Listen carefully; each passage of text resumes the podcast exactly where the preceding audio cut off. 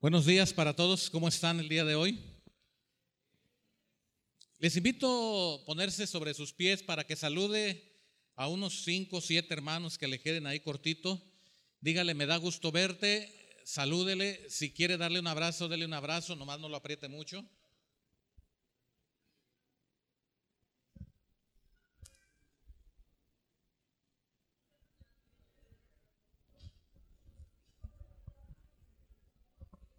Saludamos a los que siguen la señal a través de internet.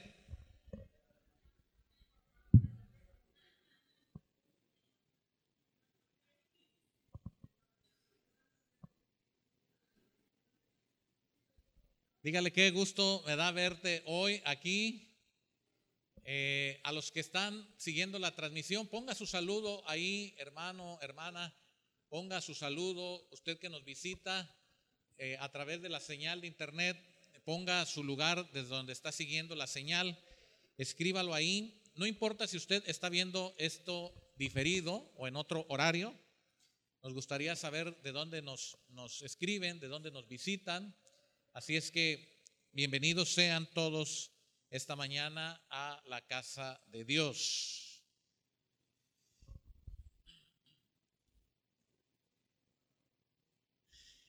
Estamos estudiando viviendo como hijos de Dios. Viviendo como hijos de Dios. ¿Cuántos hijos de Dios hay aquí? Viviendo como hijos de Dios.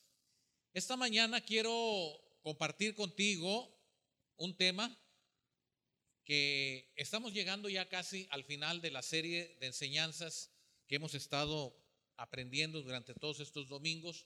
Por cierto, si usted necesita material, eh, puede entrar a la página, al podcast.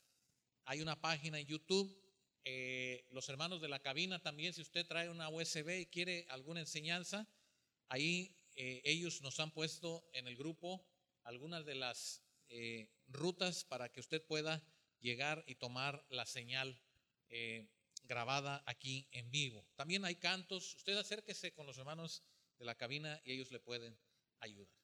Quiero invitarle que vaya conmigo al libro de Génesis. Esta mañana, el tema de esta mañana es sufriendo como hijo de Dios, sufriendo como hijo de Dios. Y vaya que casi nadie habla de sufrir. Todos dicen victoria, todos dicen gozoso, todos dicen que eres un triunfador, pero la palabra de Dios habla que como hijos de Dios tenemos que sufrir.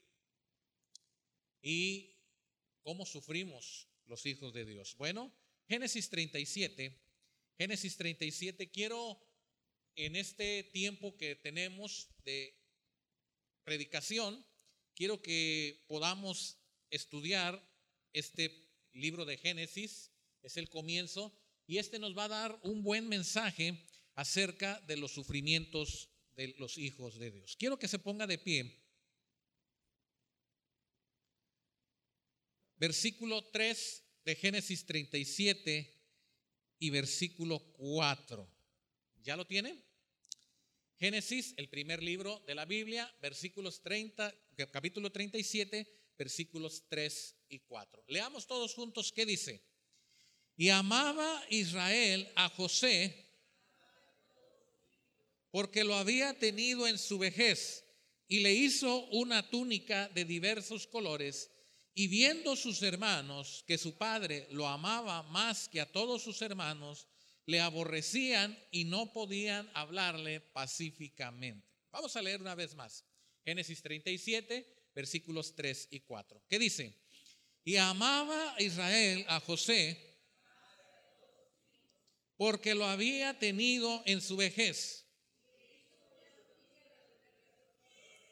Y viendo sus hermanos que su padre lo amaba más que a todos sus hermanos, le aborrecían y no podían hablarle pacíficamente. Oremos.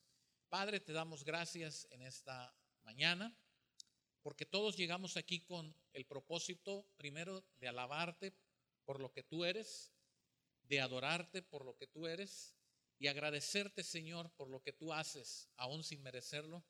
Gracias, Padre, por todo lo que nos das. Ahora queremos estudiar tu palabra. Háblanos, Señor. Háblanos de una manera clara que podamos entender y que podamos obedecer tu voz al estar aquí y al salir de este lugar. Si hay entre nosotros algún enfermo, si hubiera entre nosotros alguien que viene con algún problema, que lo tiene destrozado, que lo tiene rendido, Padre, yo te pido que tú lo ayudes. Ayúdale, Padre. Te lo pedimos todo en el nombre de Cristo Jesús. Amén. Amén. Pueden sentarse. Esta es la historia, esta es la historia de José. Esta es la historia de José. ¿Quién es José? José es el hijo de Israel. ¿Y qué dice el versículo 3? Vea usted su Biblia. ¿Qué dice el versículo 3? Que Israel amaba a José más que más que a todos sus hijos, porque lo había tenido en su vejez.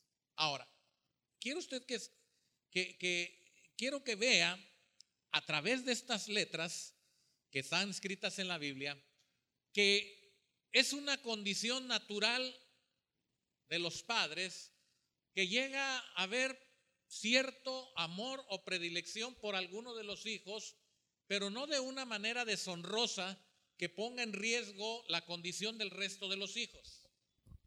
Dice aquí el versículo 3 que había una razón por lo que lo amaba más. Dice, lo tuvo en su qué? En su vejez. Y ese era motivo por el cual este José era amado por su padre. Ahora, este amor no quiere decir que él aborrecía a sus demás hijos, no. Quiere decir que tenía ese amor especial por esta condición. Bien, ese amor especial era la causa de que sus hermanos mayores lo aborrecían. Ahora, no dice que les caía mal, no dice que nada más se sentían incómodos, el texto, el original, quiere decir que tenían un odio exagerado hacia su hermano. Escuche usted, un odio exagerado hacia su hermano. Simplemente porque su padre lo amaba más que a ellos. Este odio exagerado, según lo que está escrito aquí, dice que no les permitía tener un diálogo en paz.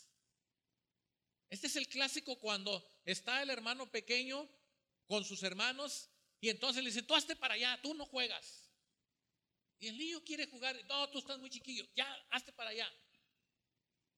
Pero muchas de esas veces es porque el niño es muy pequeño para la edad o los juegos que van a hacer los demás. Pero en este caso, cuando dice que no podían hablarle pacíficamente, es que tenían pleito con él porque se sentían ellos desplazados en el amor de su padre. ¿Qué pasó todavía después con esto? Tuvo un sueño, contó un sueño, y vean lo que dice el versículo 8 en Génesis 37. Le respondieron sus hermanos, ¿reinarás tú sobre nosotros o señorearás sobre nosotros? Y lo aborrecieron, ¿qué? Aún más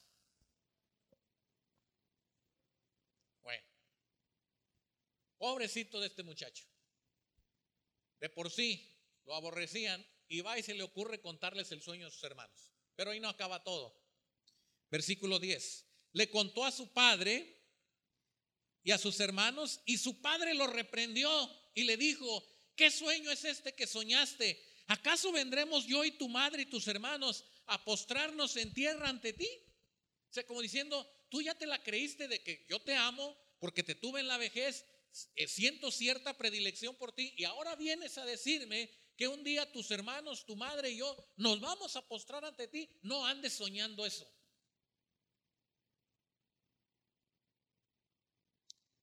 Y sus hermanos le tenían envidia, pero su padre estaba pensando en esto que José le estaba diciendo. Ahora, ¿qué es lo que pasa, hermanos, no me quiero entretener mucho en la historia. ¿Qué es lo que pasa con este José? Hermanos, él estaba sufriendo. Él no había hecho nada. Él solamente estaba viviendo la vida que Dios le, le había puesto sobre él. Y después de que él contó su sueño, después de que él contó lo que había pasado por su mente, todavía tuvo más rechazo. Y dice el versículo 20 que sus hermanos dijeron, venid y matémosle y echémosle en una cisterna y le diremos a nuestro padre, alguna bestia mala lo devoró y a ver qué pasa con sus sueños. Un hermano mayor intercedió y dijo, no, no lo matemos. No le hagamos daño a la vida de este hermano de nosotros. Mejor vendámoslo que no haya sangre derramada de nosotros a causa de este muchacho y mejor lo vendemos y nos deshacemos de él.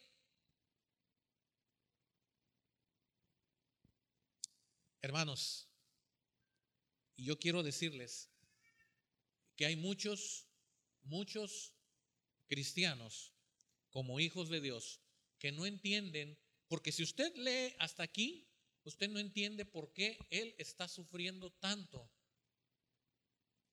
sin haberlo quizás merecido, sin haber hecho algo malo.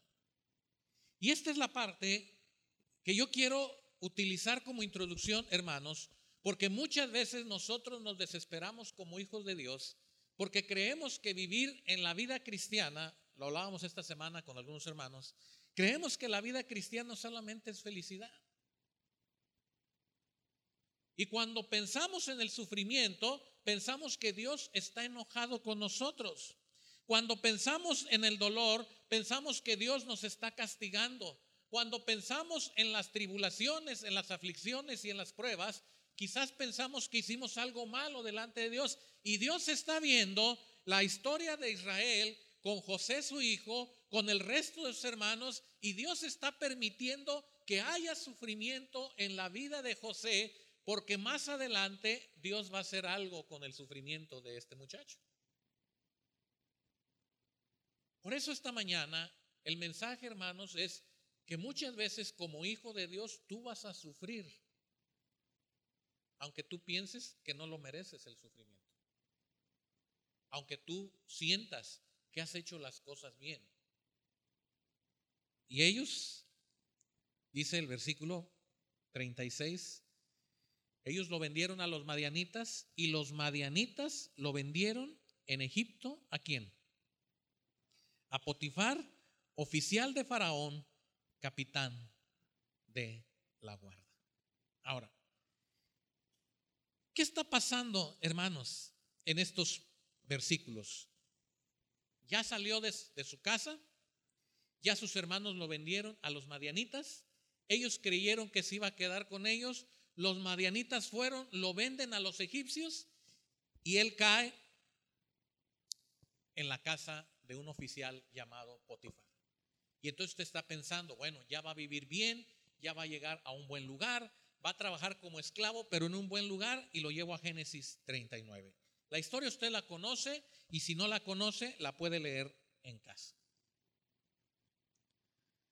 Dice la palabra de Dios, versículo 3. Y vio su amo que qué? Que Jehová estaba con quién. Ahora, ¿qué parte de Jehová estaba con él? Usted entiende aquí. Aborrecido de sus hermanos, regañado de su papá, vendido a los madianitas, vendido de los madianitas a los egipcios, puesto por esclavo en la casa de Potifar. ¿Cómo puede usted entender que Jehová estaba con él? Y la única respuesta es que José está bajo la mano de Dios porque es un hijo de Dios. Quiere decir que las circunstancias no cambian tu condición de hijo. Las circunstancias que tú puedas estar pasando no cambian tu condición de hijo. Ahora, si yo le cuento lo que dice el versículo 2, todavía se va a extrañar usted más. Lea conmigo el versículo 2 de Génesis 39, que dice, mas Jehová estaba con José. Otra vez hasta ahí, leamos otra vez que dice, mas Jehová.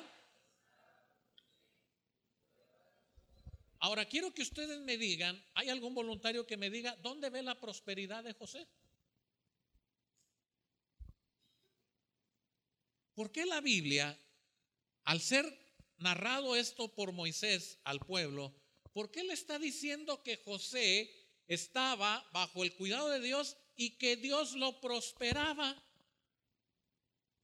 Cuando usted lee este versículo, usted no ve prosperidad, aflicción, dolor, sufrimiento, rechazo, maldad y todos los adjetivos que usted quiera colocar. Eso es lo que vemos en este versículo. ¿De dónde el que escribe este versículo nos dice que está prosperando? ¿Y sabe dónde está la prosperidad de José?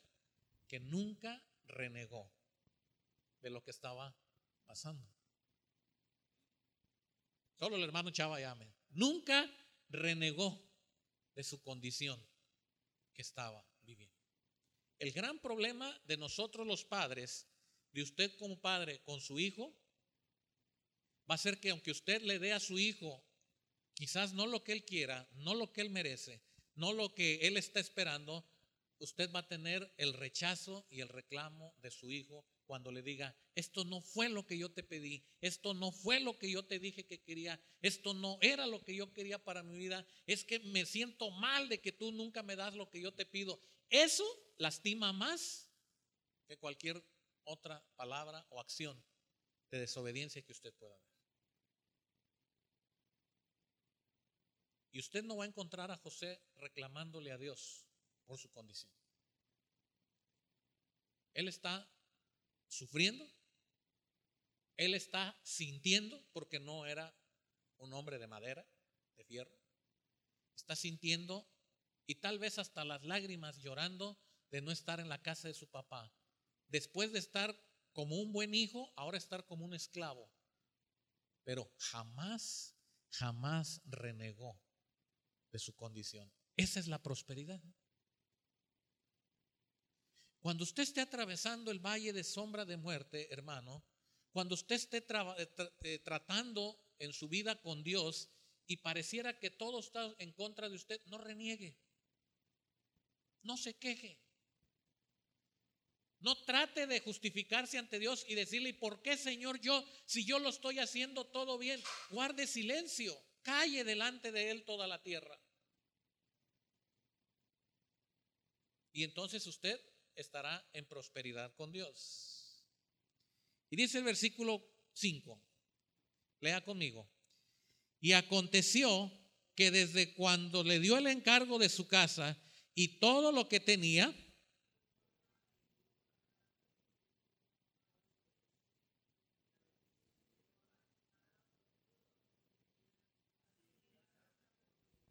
Ahora, fíjese bien lo que va a pasar en este versículo que acaba usted de leer. ¿Quién es el que está sufriendo? ¿Quién? No sé. ¿Quién fue vendido? ¿Quién está de esclavo? Dice la Biblia que está prosperando. Entonces, usted estaría esperando que la bendición para José fuera libertad. Ya no seas más esclavo. Ya Potifar que le dijera, ¿sabes qué muchacho? Yo veo que estás sufriendo mucho te libero y te regresas a la casa de tu padre. Eso sería si usted estuviera escribiendo la Biblia. Gracias a Dios que ninguno de nosotros la escribió. Pero Dios hace algo con el hijo sufriente. Él está sufriendo y bendice al que no es su hijo. Pongamos atención. Él está sufriendo, el hijo está sufriendo, está lleno de angustia, de tristeza, de desesperación. Sin embargo, Dios dice, la bendición es para quien no es mi hijo. Porque Dios bendice a Potifar, dice que una vez que le entrega el control de su casa a José, dice Dios, toda la bendición es para tu casa, la casa de Potifar, tus, tus graneros, tus animales, tus tierras, todo cuanto te pertenece, Potifar, yo te bendigo dice Dios. Entonces estamos en el mundo al revés. Porque la bendición debería de ser para quién? ¿Para quién? Para José. Pero Dios le da la bendición a Potifar y ¿quién sigue sufriendo? Y eso es algo que tenemos que aprender, hermanos. A veces en el sufrimiento tuyo, a veces en mi sufrimiento, en el sufrimiento de los cristianos, la bendición es para otros. Y todavía esa es una perfecta oportunidad para seguir renegando contra Dios.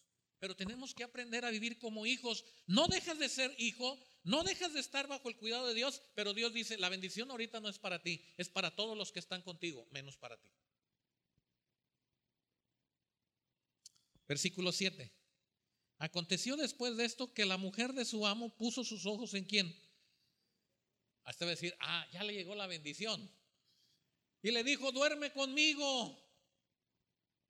Ah, es que ya nos teníamos que esperar para ver que el Señor iba a hacer algo con José. Y José, dice el versículo 8, no quiso. Y dijo a la mujer de su amo, he aquí que mi Señor no se preocupa conmigo de lo que hay en casa todo lo que tiene está bajo mi autoridad. ¿Cómo voy a poder yo? Y dice el versículo 12 que él dejó su ropa en las manos de ella y huyó. ¿Y qué? Y salió. Versículo 14. Ella llamó a todos los que estaban en la casa y les dijo, miren lo que quiso hacer conmigo para dormir. Y entonces llegó Potifar y dice la palabra de Dios, versículo 20, y tomó su amo a José, ¿y qué? Y lo puso en la cárcel donde estaban los presos del rey, y estuvo allí en la cárcel. Pero, dice el versículo 21, pero Jehová que, hermanos, usted quisiera la libertad para José, porque hizo lo correcto porque actuó como un verdadero hijo de Dios. Y en premio, ¿lo llevan a dónde? Y en premio Dios dice, y yo te bendigo en la cárcel. No lo sacó, lo dejó en la cárcel. Si esto lo pusiéramos hoy, en pleno año 2023, y si usted y yo estuviéramos sufriendo esto como hijos, a lo mejor ya nos hubiéramos regresado a la vida vieja. Porque tal vez usted diría, pues de qué me sirve ser cristiano? Estoy peor que al principio.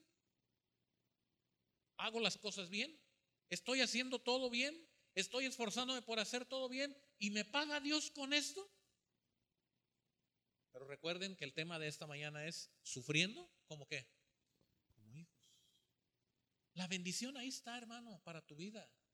Aunque, como dijimos hace un momento, en la adoración, aunque no tenga fuerzas, aunque tenga mil problemas, aunque todos estén contra mí, yo adoro al Señor porque sé que es mi Padre y sé que tiene todo bajo cuidado, porque todo le pertenece. Pero esta historia vista desde una manera natural, normal, carnal, usted dice, ¿y por qué Dios no lo saca de la cárcel? ¿Por qué Dios no tiene compasión si actuó bien? Pero bueno, no quiero alargar más y dice la, palabra de Dios en el versículo 22 y 23. Y el jefe de la cárcel entregó en mano de José el cuidado de todos los presos que qué. Mire qué bendición. Fue el jefe de todos los presos, pero no lo liberó Dios. No necesitaba atender el jefe de la cárcel cosa alguna, porque Jehová estaba con quién. Y lo que él hacía, otra vez la prosperidad para quién es? Para los presos, hermanos. ¿Ustedes creen que José no administraba correctamente la cárcel? Sí. Y tal vez los presos dijeron, ahora vemos un cambio en la cárcel, algo nos está pasando, nos llegó, ahora sí comida a tiempo, ahora sí tenemos un lugar limpio, ahora sí hay alguien que nos escucha, ahora sí se está viendo la justicia. Los presos estaban felices. Esa es la prosperidad de Dios cuando el hijo está sufriendo en obediencia y acepta el sufrimiento que viene con el permiso de Dios. Por más que lo leamos una y otra vez con ojos, con lentes, sin lentes, Por más que uno quiera entender, hermanos, esto si nosotros lo viviéramos, no lo afrontaríamos tal vez de la misma manera. Y renunciaríamos o renegaríamos de nuestra condición. José dice, el Señor está conmigo aunque estoy en la cárcel, aunque estoy preso. Y de repente aparece en escena dos personas. Y quiero que vayan conmigo. Génesis 41. Aconteció que pasados dos años tuvo Faraón un sueño. Y vio el sueño, no les voy a contar el sueño porque por una cuestión de tiempo. Entonces, versículo 9, entonces el jefe de los coperos le habló a Faraón diciendo, me acuerdo hoy de qué? De mis faltas. Cuando Faraón se enojó contra sus siervos, nos echó a la prisión de la casa del capitán de la guardia a mí y al jefe de los panaderos. Y él y yo tuvimos un sueño en la misma noche y cada sueño tenía su propio significado. Estaba ahí con nosotros un joven hebreo, siervo del capitán de la guardia, y se lo contamos y él nos interpretó que... Y aconteció que como él nos interpretó, así fue. Y yo fui restablecido en mi puesto y el otro fue colgado. Hermanos, dos años habían pasado desde que José les había dicho, ¿saben qué? Cuando salgan, acuérdense de mí, háblenle al rey, platíquenle de mí, lo que yo he hecho bien, lo que yo me he portado aquí con ustedes, lo que yo hice con ustedes, por favor, dos años preso. Y lo único que hay es una palabra de que Jehová estaba con José. Y usted y yo no vemos prosperidad, vemos aflicción, prisión. Versículo 14. Entonces Faraón envió y llamó a José. ¿Y qué? Y lo sacaron apresuradamente de la cárcel. Miren cuánto sufrimiento pudo haber estado en la vida de José. Y si usted estuviera a lo mejor siendo amigo de José, le diría al faraón, hay que mandarlo al psicólogo porque está muy dañado. Hay que pasarlo a una terapia psicológica porque sus emociones no están bien. Hay que alinearle los chakras porque seguramente tanto dolor, tanto sufrimiento ya lo tienen desbalanceado. Ya no va a poder interpretar esos sueños. Versículo 38. Y dijo Faraón a sus siervos, ¿acaso hallaremos a otro hombre como este? en quien esté el que. Vamos a leerlo todos, el versículo 38. Leamos, ¿qué dice? Y dijo Faraón a sus siervos,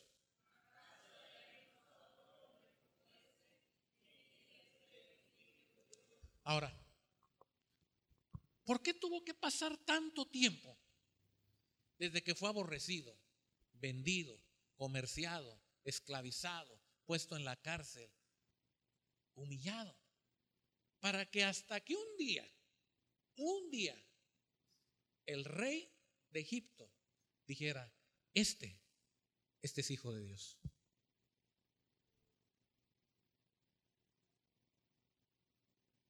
Dios permitió el sufrimiento en su hijo. Y conforme lo fue moviendo de sufrimiento en sufrimiento, ese hijo no dejó de obedecer a Dios y fue trayendo bendición a los que estaban con él. Primero a Potifar, después al panadero, al copero, a la gente que estaba en la cárcel. Y toda esa gente era bendecida por la mano de José, pero no había cancelación de sufrimiento. Sale finalmente con el rey, le interpreta el sueño y finalmente el rey dice, este, este sí es hijo de Dios. ¿Qué estaba haciendo en la cárcel? Entiendo ahora que tú tienes el Espíritu de Dios y lo que me has dicho, eso es lo que va a pasar. Y no hay mejor persona que tú para que esté al frente de qué? De todo el reino en Egipto. Ahora, si usted y yo leyéramos los primeros versículos con los que iniciamos hoy y leyéramos después estos versículos, a usted sí le daría gusto leer que Dios estaba con José y que era varón que... ¿Y los otros años? ¿Y los otros años? Y fue puesto. Y fue puesto.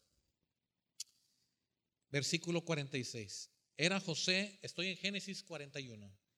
Era José de edad de 30 años cuando fue presentado delante de Faraón, rey de Egipto. Y salió José de delante de Egipto y recorrió todo, todo el territorio de Egipto. Recogió José, versículo 49, trigo como qué? Como la arena del mar, mucho en extremo, hasta no poderse contar, porque no tenía número. Y aquí viene la parte que quiero enfatizar en esta mañana. Y le nacieron a José dos hijos antes que viniese el primer año del hambre, los cuales le dio a luz a Senat, hija de Potifera, sacerdote. Ahora sí, usted va a encontrar que le está yendo bien a quién? A José. Ya tiene una esposa y empieza a procrear y viene el primer hijo de José. Hermanos, una distancia de lo primero a lo último fue muy desagradable, muy triste. Nunca dejó de ser hijo de Dios, nunca dejó de estar bajo el cuidado de Dios. Pero para ti, para mí, hasta ese momento hay bendición. Sin embargo, ya vimos que todo el momento hay bendición, aunque nosotros no lo sintamos o no lo veamos en el texto de la Biblia. Pero viene algo especial en la vida de José. Dice que llega su primer hijo, y llamó, estoy en el versículo 51, y llamó José el nombre del primogénito, ¿cómo? Manasés. Si alguien va a tener hijo y ocupa un nombre, ahí está uno. Manasés, el primer hijo. Pero vean lo que significa Manasés. Leamos todos el versículo 51. ¿Qué dice? Y llamó José Porque dijo,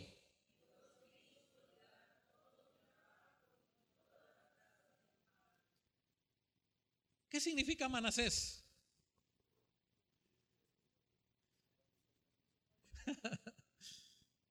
Dios me hizo olvidar qué. Ahora, esto, hermanos, recordando que el tema de esta mañana es sufriendo como qué como hijos de Dios.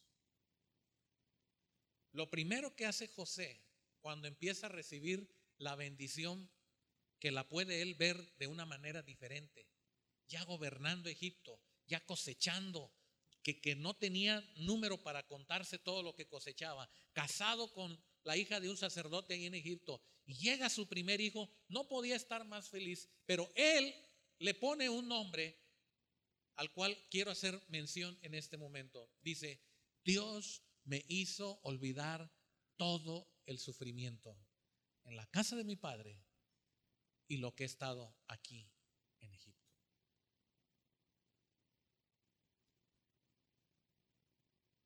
Uno de los principales problemas que tenemos los seres humanos cuando perdonamos es que decimos, te perdono, pero no se me olvida lo que me hiciste. ¿Usted ha escuchado a alguien así? ¿Usted ha perdonado así? Te perdono, mira que te perdono, porque no puedo vivir con esto, te perdono.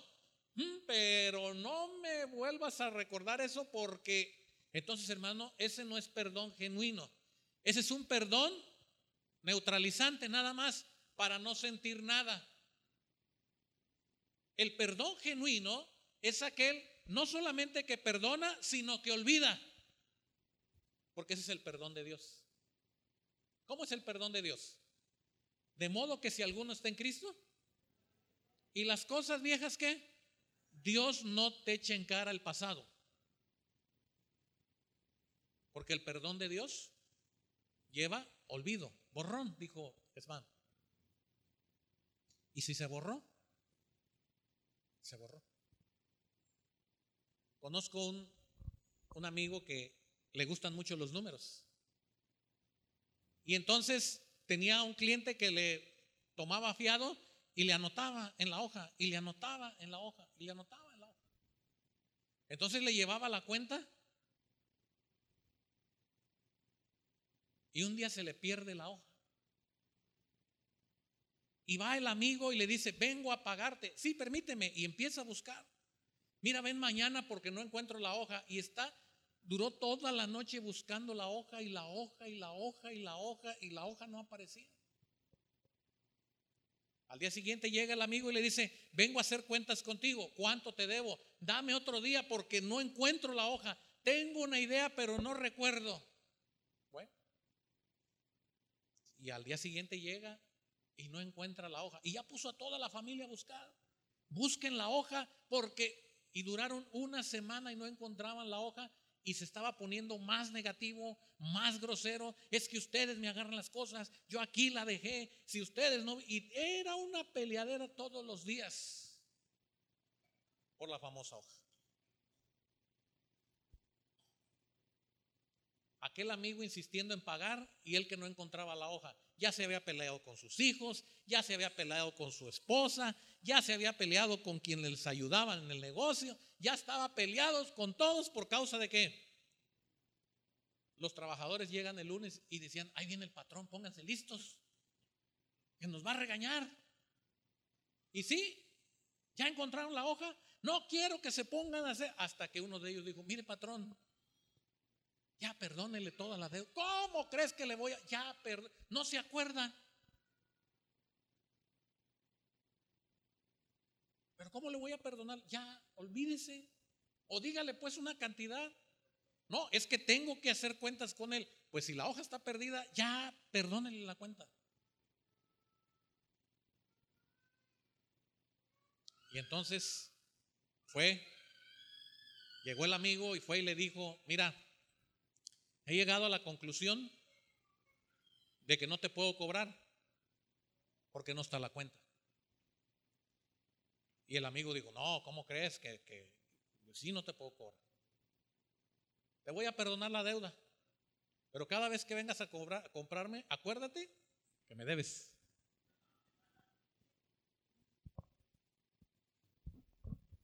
Borrón y cuenta nueva, pero cada vez que vengas, acuérdate que me debes. José no quería ser un hijo de Dios que recordara el sufrimiento y el dolor que había vivido. José dijo, yo tengo que pedirle a Dios que me haga olvidar todo lo que he sufrido. Dios me hizo olvidar mi esclavitud, mi sufrimiento, mi dolor. Porque si usted y yo queremos, no podemos. Eso solamente Dios. Y cada vez que veía a Manasés, y cada vez que alguien le hablaba, le hablaba a Manasés, y cada vez que veía el nombre de su hijo escrito, ¿de qué se acordaba? Dios me hizo olvidar que todo el sufrimiento en mi vida pasada.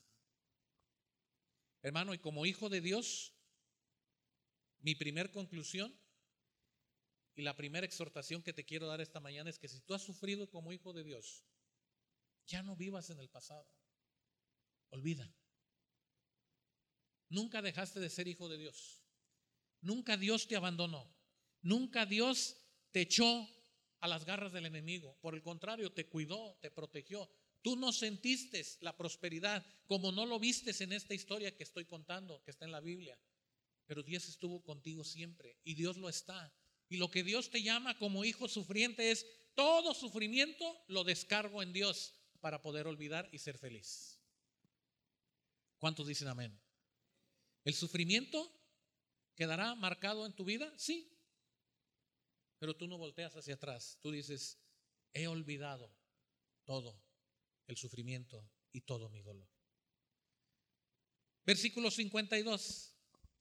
Y llamó el nombre del segundo. ¿Cómo se llama el segundo? Ahí tiene otro nombre por si necesita. Porque dijo, Dios me hizo fructificar en la tierra de mi aflicción. Leamos el versículo 52. ¿Qué dice? Y llamó el nombre del segundo.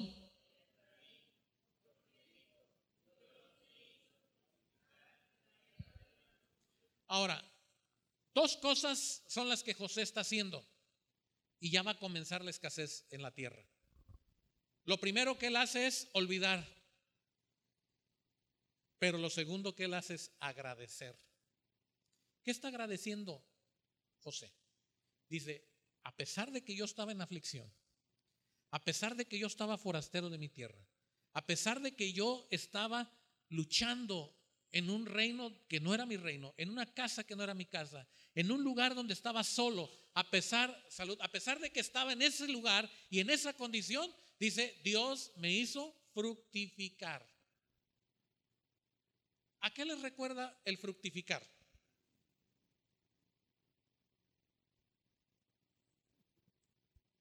Ponga una marca ahí y quiero llevarle al comienzo de la Biblia, en el libro de Génesis. Ponga una marca ahí, por favor, y voy a llevarle a Génesis 3.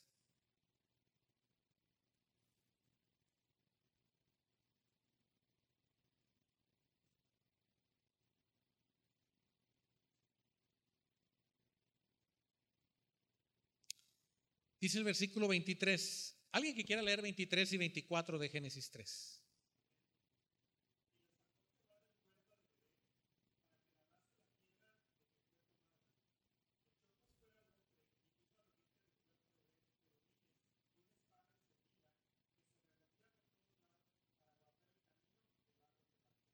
Ok, si usted ve esto, Adán y Eva fueron sacados de dónde? Y eran ellos dos. Ahora, salen del huerto y salen ahora en pecado. Y tienen que ir a trabajar la tierra para poder comer. Y tienen que cuidar los animales para poder comer y vestirse. Y tienen que hacer su tierra un lugar habitable para poder vivir la vida. Y en medio de todo eso vienen los hijos. Y viene Abel. ¿Y viene quién? Caín. Caín mata a quién? Y entonces después es sustituido Abel por quién? Por Seth. Y ahí viene la línea, hermanos, de Adán y Eva hasta usted, hasta nosotros.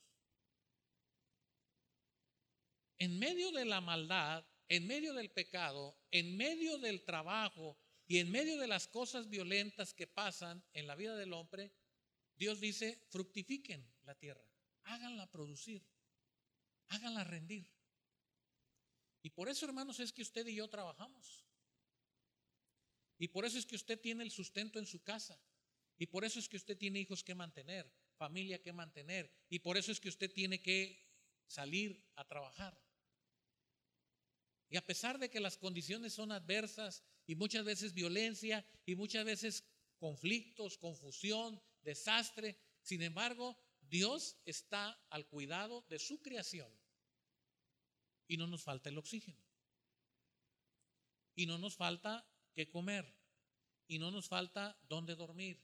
Y si usted, hijo de Dios, aunque parece que está sufriendo, Dios tiene el control de usted porque Él está permitiendo que usted fructifique que usted haga crecer lo que Dios le da. Y eso es lo que José está diciendo. José está diciendo, este hijo mío, el segundo Efraín, significa prosperidad. Que yo en medio de la aflicción tuve prosperidad. Pude hacer producir la tierra, pude hacer rendir la tierra, pude ganar el favor del rey, pude ganar el favor del pueblo. En medio de tu aflicción como hijo de Dios, vas a poder hacer cosas que no imaginaste que podías hacer. Vas a poder ver bendiciones a pesar de que te encuentres en sufrimiento y en dolor. Cuando pases el sufrimiento y el dolor, vas a entender que Dios te llevó ahí con un propósito. ¿Cuántos dicen amén? No es casualidad. Dios tiene el control de todo, hermanos. Jehová estaba con José.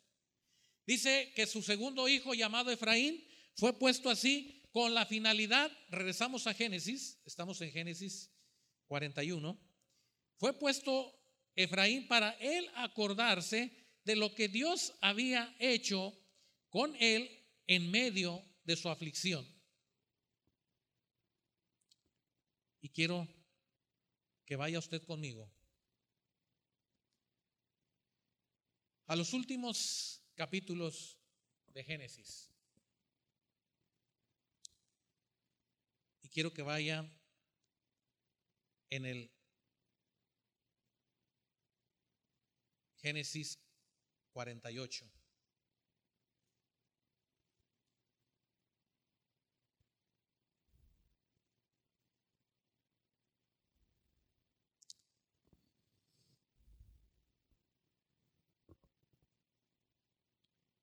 Quiero que vean, aparece un hombre que es el padre de José, Israel.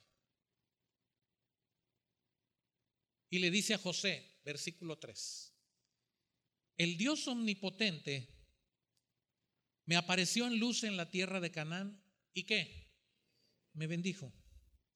Y me dijo, he aquí, yo te haré crecer y te multiplicaré y te pondré por estirpe de naciones y daré esta tierra a tu descendencia después de ti por heredad perpetua. ¿Y quiénes aparecen? Versículo 5. Y ahora tus dos hijos, Efraín y Manasés, que te nacieron en la tierra de Egipto, antes que viniese a ti a la tierra de Egipto, ¿qué dice? Míos son como quién? Como Rubén y Simeón serán qué? Y lo que después de ello has engendrado serán qué? Porque el nombre de sus hermanos serán llamados en qué? En sus heredades. Ahora, En el versículo 13, José tomó a ambos hijos, Efraín a su derecha, a la izquierda de Israel, y Manasés a su izquierda, a la derecha de qué? Acercándose a él. Aparece este cuadro que a simple vista no tiene mayor interpretación. Llega un hombre que es el abuelo de estos muchachos. Manasés y Efraín.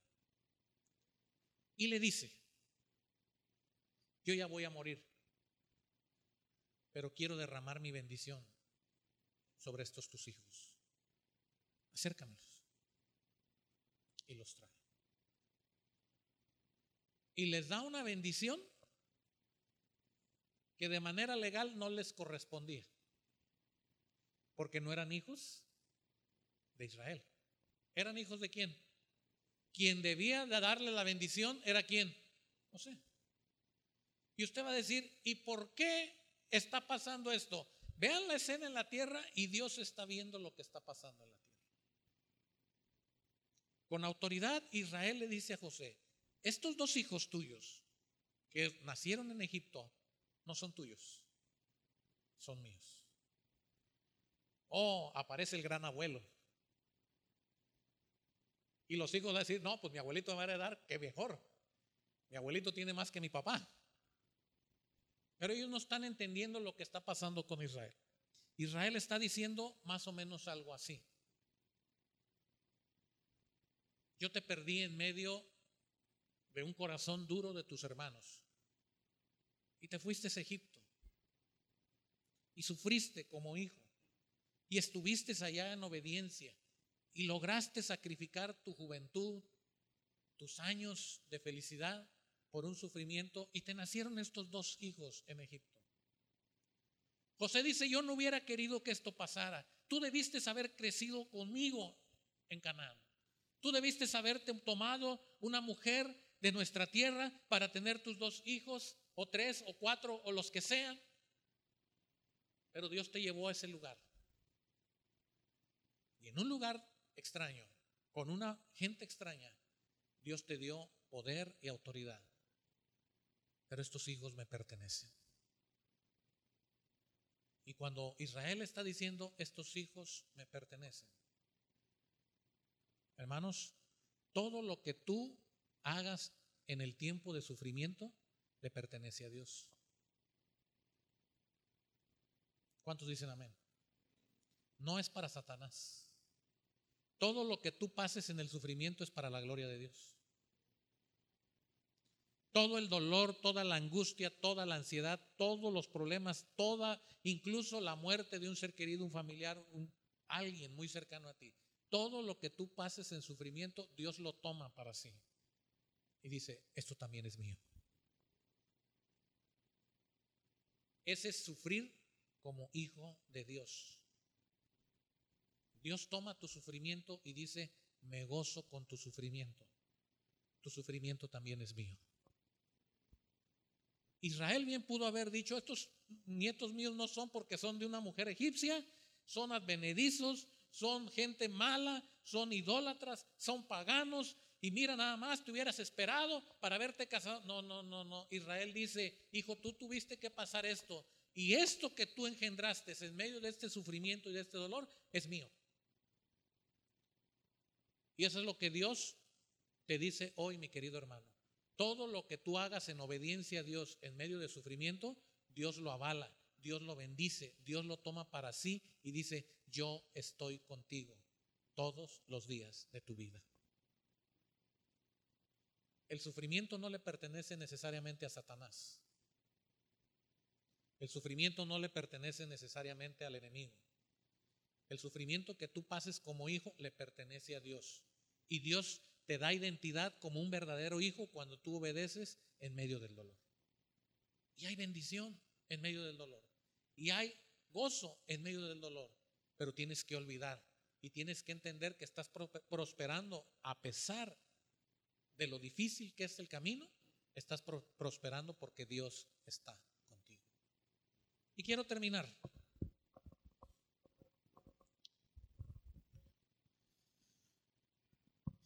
Quiero que busque Génesis 50.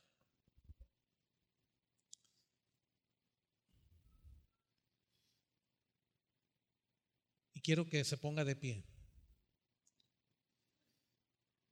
Es la muerte de José.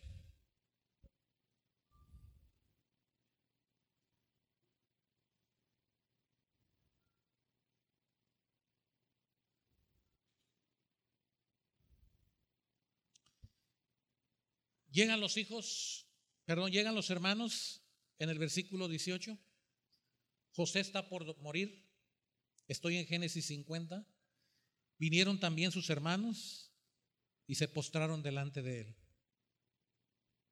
Aquellos que dijeron jamás, hoy están postrados y dicen, ennos aquí por siervos tuyos.